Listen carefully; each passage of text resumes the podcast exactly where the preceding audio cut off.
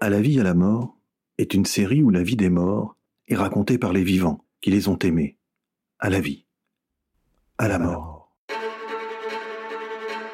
Ce podcast est soutenu et inspiré par la coopérative funéraire Cyprès.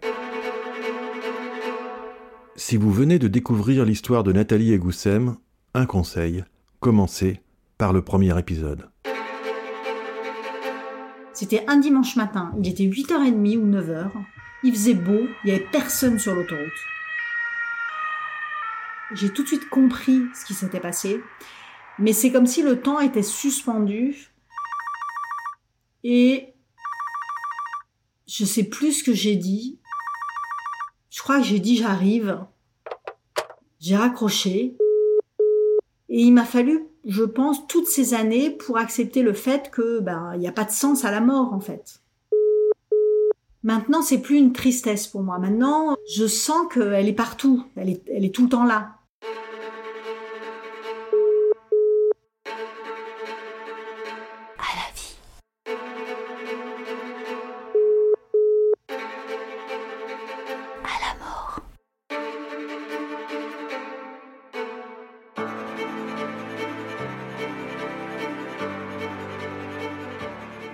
C'est souvent après la mort d'un proche, ou même d'un lointain, qu'on découvre qu'on ne connaissait qu'une fraction de sa vie. Hormis les souvenirs en commun, on ignore presque tout des multiples vies des morts. Un peu comme un pays dont on n'aurait visité que la capitale, ou la zone frontalière, ou une station balnéaire.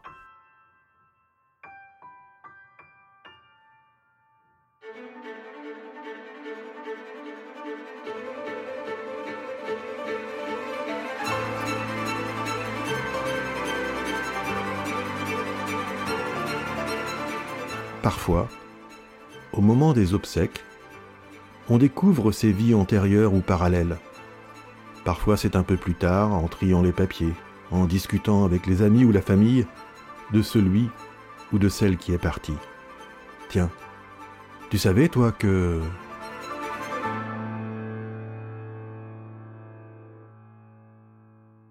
Quand Nathalie a perdu son ami Goussem, elle ne savait pas grand-chose de sa vie d'avant Bordeaux, car Goussem se foutait du passé. Goussem, elle vivait dans le présent et voyageait dans le futur. C'est plus tard que Nathalie a pu vraiment découvrir les autres vies de Goussem. Et c'est Christine, une autre amie de Goussem qui l'a connue pendant les années algériennes, qui lui racontera cette vie d'avant, ce destin foudroyant d'une femme prodigieuse. Je pense que c'est vraisemblablement la seule de sa famille qui a fait des études. Et son père était très fier qu'elle ait fait des études supérieures, puisqu'elle avait donc euh, été à l'université à Alger. Euh, mais c'est la seule euh, parmi sa fratrie. Son, son, père savait lire et écrire, mais je crois que sa mère, elle savait même pas lire et écrire en fait. Ses parents avaient un petit commerce, un petit commerce d'épicier, comme ça se fait beaucoup. Ils vendaient deux, trois trucs. Et ils étaient dans la banlieue d'Alger elle donnait des cours d'histoire géo dans un, dans un lycée euh, dans la banlieue d'Alger. Elle habitait à peu près à une demi-heure, donc elle avait sa voiture. Très vite, elle s'est acheté son appartement. Donc même si son appartement, il était dans un immeuble un peu pourri, dans une banlieue un peu pourrie, c'était quand même très rare à l'époque pour une jeune femme de 30 ans d'être propriétaire de son, de, son, de son logement. Elle était très libre, c'est-à-dire que par exemple, elle, elle portait pas du tout le voile. C'était quelqu'un qui était très très généreux, donc elle était tout le temps en train euh, d'inviter les autres à venir manger chez elle. Euh, elle avait toujours une parole gentille pour tous les gens qu'elle croisait. Elle avait vraiment un rayonnement assez incroyable. Et donc un jour, elle dit à Christine, moi j'adorerais aller à j'adorerais aller marcher dans le désert.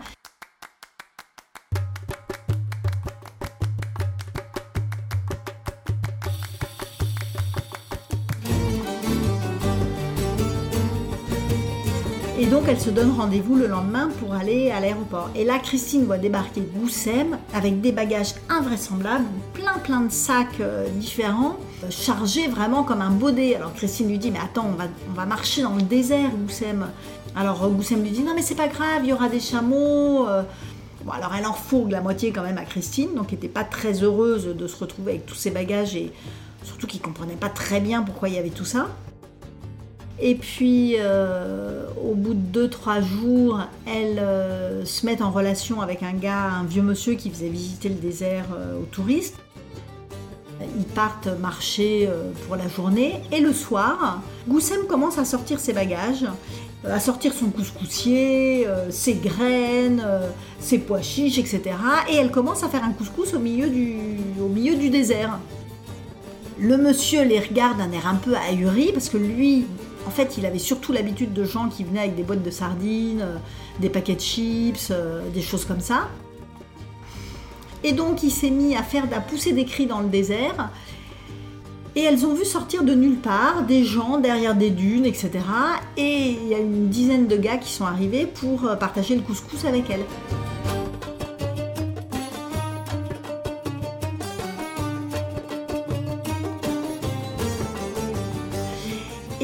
Et Goussem était très très heureuse de ça, c'était quelque chose de complètement naturel en fait. C'est-à-dire que je pense qu'elle aurait de toute façon été très triste si euh, elles avaient euh, été que trois pour, euh, pour manger ce couscous quoi. Et donc bah, du coup tous les soirs, Goussem préparait à manger, donc ses bagages s'allégeaient au fur et à mesure de, de la semaine.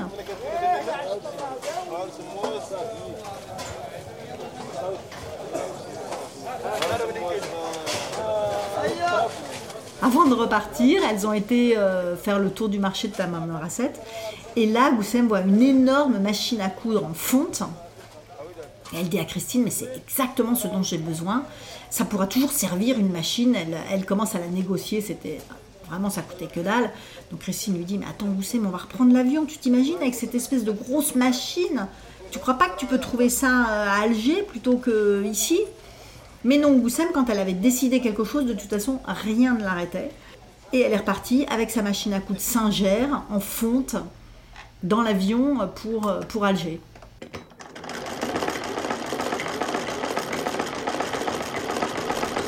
Et d'ailleurs, c'était une très bonne idée parce que cette machine lui a permis ensuite de faire de la couture et lui a permis de gagner sa vie quand elle pouvait plus enseigner parce qu'il y a eu un moment où malgré, elle a fini par être obligée de mettre le voile pour pouvoir enseigner, mais à la fin, elle avait même plus le droit de travailler en fait. À la vie, à la mort,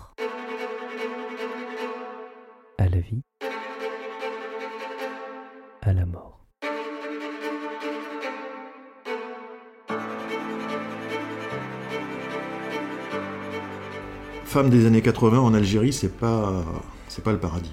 Pour elle, euh, qui avait fait des études, c'était quand même un peu plus le paradis que ça n'avait dû l'être pour sa mère ou que ça ne l'était pour ses sœurs, etc.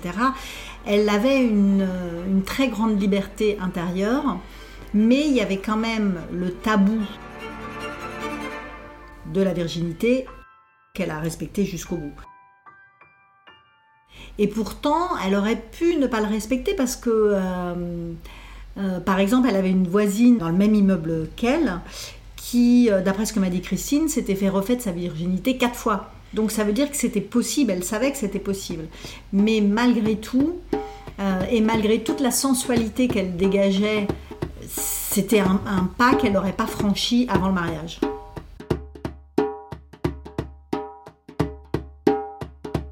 Elle s'est mariée avec qui alors C'est son père qui lui, a, qui lui a dit un jour qu'il avait trouvé quelqu'un pour elle. Là, elle avait 30 ans. Le monsieur qui a trouvé euh, son père, je ne sais pas par qui lui avait été recommandé. C'est ça qui m'étonne un peu qu'il n'ait pas plus cherché. Mais bon, je pense qu'il s'est dit il faut absolument que ma fille se marie. Maintenant, ça peut plus durer. Elle l'a rencontré 3-4 fois euh, et elle l'a épousé quoi bah là, ça a été grosse déception parce que euh, je pense qu'elle n'était pas amoureuse de lui. Et la relation avec lui a quand même été assez compliquée. Parce que d'abord, il a commencé par voler ses parents. C'était un petit malfaiteur. Qui a fini en prison. Oui, qui a fait de la prison. Elle ne m'a jamais dit exactement pourquoi il avait fait de la prison. Je pense que c'était pour des vols, d'après ce que j'ai compris. Et surtout, lui, en fait, il avait une autre femme, il avait une autre famille, en fait.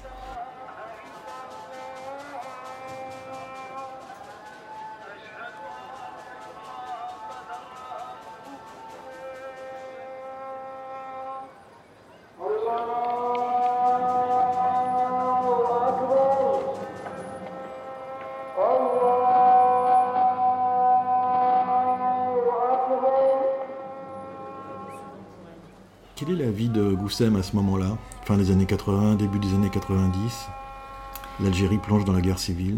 Oui, donc là, ça a été compliqué pour elle parce qu'elle a dû arrêter de travailler. Donc ils sont partis s'installer au bord de la mer.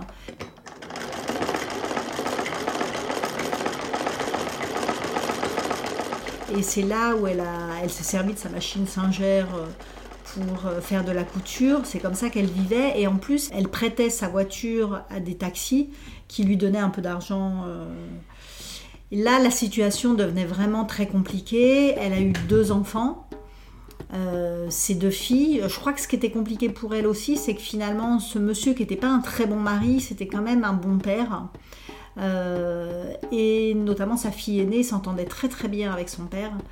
Donc du coup, c'était pas simple aussi pour elle. euh, je pense qu'il y a des choix qui ont dû être quand même très douloureux pour elle euh, de faire. Mais il y a eu un moment où elle s'est dit je ne peux plus rester en Algérie. Je ne peux pas élever mes filles dans ce pays-là.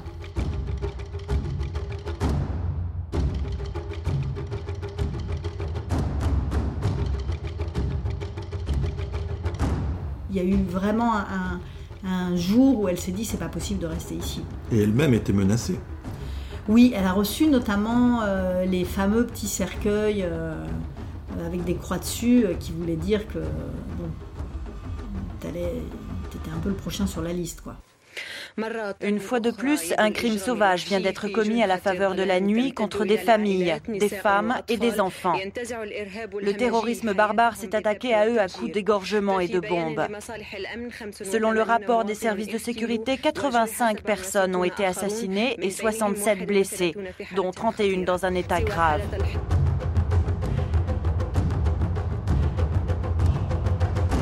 Et euh, elle a failli se faire enlever un jour à la sortie du lycée. Et elle pense qu'elle n'a eu la vie sauve que parce que, à son avis, parmi euh, les gens qui étaient là, il y avait des anciens élèves à elle. Et elle a entendu des, discussions. Et finalement, ils l'ont laissé partir juste en lui disant on ne remet plus les pieds ici.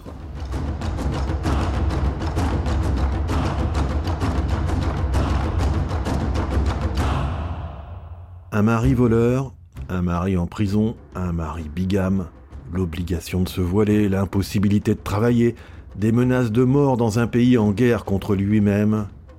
Goussem veut partir, Goussem veut divorcer, Goussem veut s'échapper et elle va réussir, grâce à ce mari truand et tolard qui lui donne tous les arguments pour rompre le mariage à son corps défendant.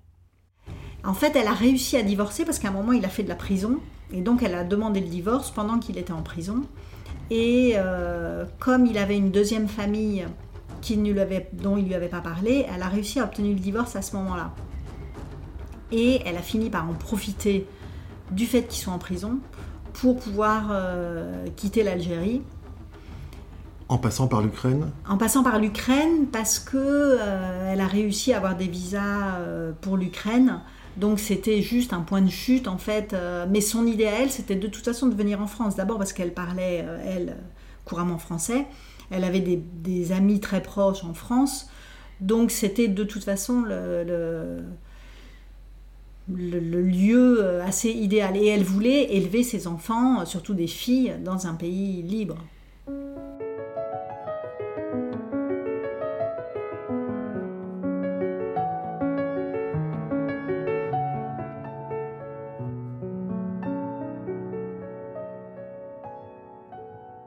Elle reste longtemps en Ukraine? Bah, elle est restée presque un an en fait. Et là, elle attendait le visa pour la France. Qu'est-ce qu'elle fait en Ukraine? Ben, en Ukraine, ça, je pense que ça a été une période, euh, pour le coup, dont elle m'a vraiment pas parlé. Et je crois que ça a été une période qui a quand même été très dure. Donc, en fait, elle faisait pas grand-chose. Elle habitait euh, chez cette amie grâce à qui elle, elle avait pu obtenir ses visas. Et euh, je pense qu'elle priait euh, tous les jours pour arriver à avoir un visa pour la France.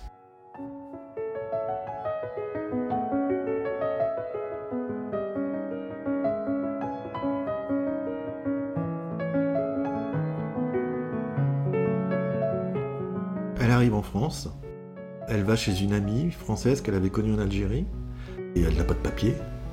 Elle est euh, réfugiée, mais en attente euh, d'un dossier, c'est- comme ça que ça se passe Elle est arrivée avec un visa touriste et euh, elle a demandé à être considérée comme réfugiée politique. Donc elle a monté son dossier. Je pense qu'elle a dû se faire peut-être aider par une association comme la CIMAD ou la STI. Son dossier a été rejeté une première fois. Donc là, elle a fait appel. Et ça a été rejeté une deuxième fois, ce qui fait qu'elle savait que de toute façon, ça voulait dire que c'était c'était marron, elle n'aurait pas les papiers, quoi. Et donc là, c'était clair pour elle qu'elle ne retournerait pas en Algérie. C'était impossible pour elle de retourner en Algérie. Et du coup,